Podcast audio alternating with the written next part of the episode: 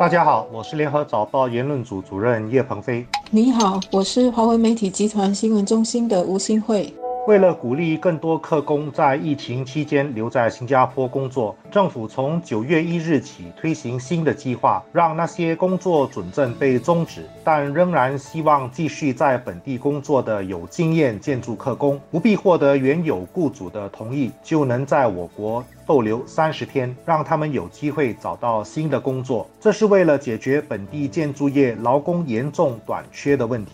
这项为期六个月的新计划是人力部与建筑商工会合作推出的。这应该是当局为缓解本地建筑业人手严重不足所做的另一项安排。在这个新计划之前，当局已经有建筑商工会的人力转让计划，让工作准证将要到期的建筑客工可以先寻找新的雇主。同样的，这也是为缓解熟练客工短缺的问题。本地建筑业自从冠病疫情在新加坡爆发以来，因为安全防疫措施和边境管控等等问题，已经面对人手短缺的压力。加上去年科工宿舍一度出现一波一波的大规模感染群，造成许多建筑工程停滞，包括了不少新组屋的建筑工程也受影响，耽误了完工的日期。这条新闻有两点值得讨论。首先是建筑业劳工短缺的影响，特别是对祖屋供应的影响。国家发展部长李志深在国会透露，正在新建的预购祖屋项目，平均等候时间在四年到五年。因为供不应求，转售祖屋的价格已经连续上升了六个季度。这个影响的不只是住房市场，连带也会产生更深远的社会影响。我就有朋友的孩子，因为申请的祖屋延期建好，而不得不展延结婚的安排。虽然有没有申请到祖屋，并非年轻人结婚的唯一考虑，但是祖屋跟本地年轻人结婚率的密切关系，却是事实存在的现象。新祖屋申请要等上四五年，会怎么影响下来的结婚率呢？更进一步要问的是，结婚率如果下降，又会怎么影响生育率呢？可见这是必须得到重视的问题。第二点值得讨论的是劳工的社会形象和地位。我们目前普遍存在对于蓝领工作的轻视，大家都希望自己的孩子能够成为 PMET，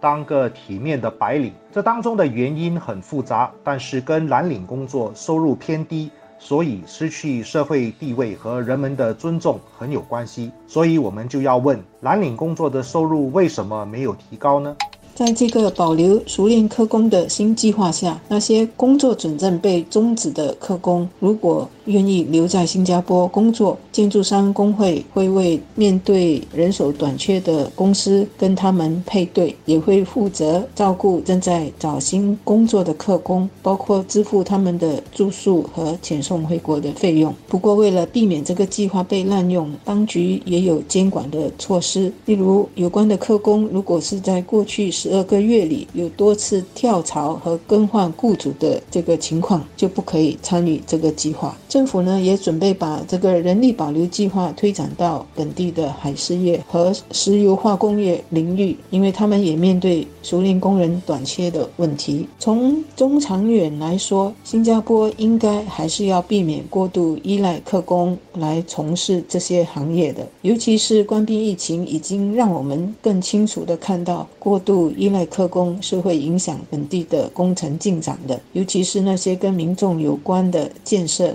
如主物、医疗设施和经济基础建设。随着新加坡在加速数码转型和自动化转型，建筑业等等这些一向依赖工人的。行业呢也需要加紧这方面的改革，投入更多资源来促进建筑业的自动化和人工智能化。这方面政府也可以帮助给予这些建筑公司一些津贴，资助他们走向自动化的转型，以及做必要的技能培训。如果是纯粹的市场供需，照理说供应少。价格就应该要增加才对，但是因为我们能够输入廉价的外劳，大量提高了供应，所以才把工资压低了，使得本地人不愿意投身这类工作。这不只是建筑工人，很多需要动手的工作，比如水电工、装修工、电梯维修员等等，也都是严重依赖外籍劳工的。这种情况的负面影响也是多方面的。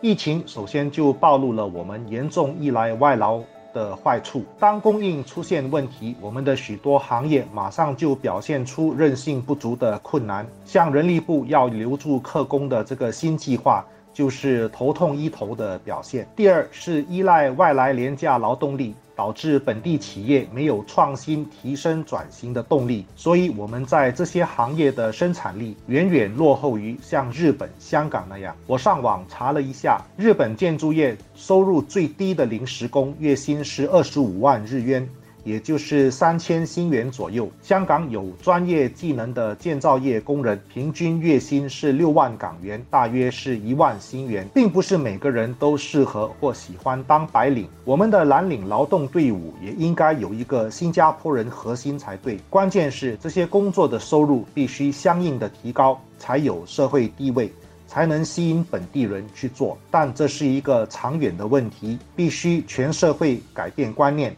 同时改变我们的劳工制度才行。希望这场冠病疫情能够是改变的开始。日本和中国都因为人口老龄化问题，建筑业缺乏工匠，所以好几年前已经在探讨，甚至是已经逐步的实行建筑业自动化的转型。例如，日本在二零一七年就已经提到，日本的建筑商在推动工程自动化的计划，引进了机器人等设备来缓解人手不足的问题。日本当时会这么做有两个原因，一个是为应付二零二零年东京奥运会的。开开发工程和基础建设所需要的大量建筑人工。第二个原因是，日本各公司在二零一七年时就已经有通过招妓已经跳槽的工匠、挽留快要退休的熟练工人等等，来保障建筑业所需要的人员。然而呢，当时的日本建筑业联合会已经做了。一个估计，由于人口老龄化，预计到二零二五年的时候，他们的工人人数将会比